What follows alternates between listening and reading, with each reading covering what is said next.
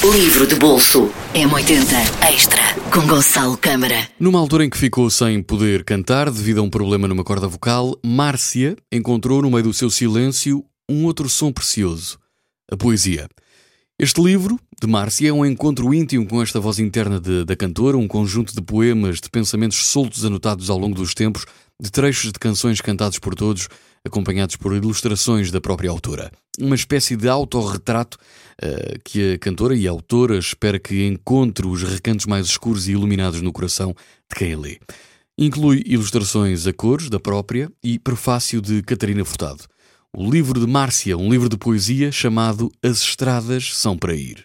Livro de bolso M80 Extra com Gonçalo Câmara.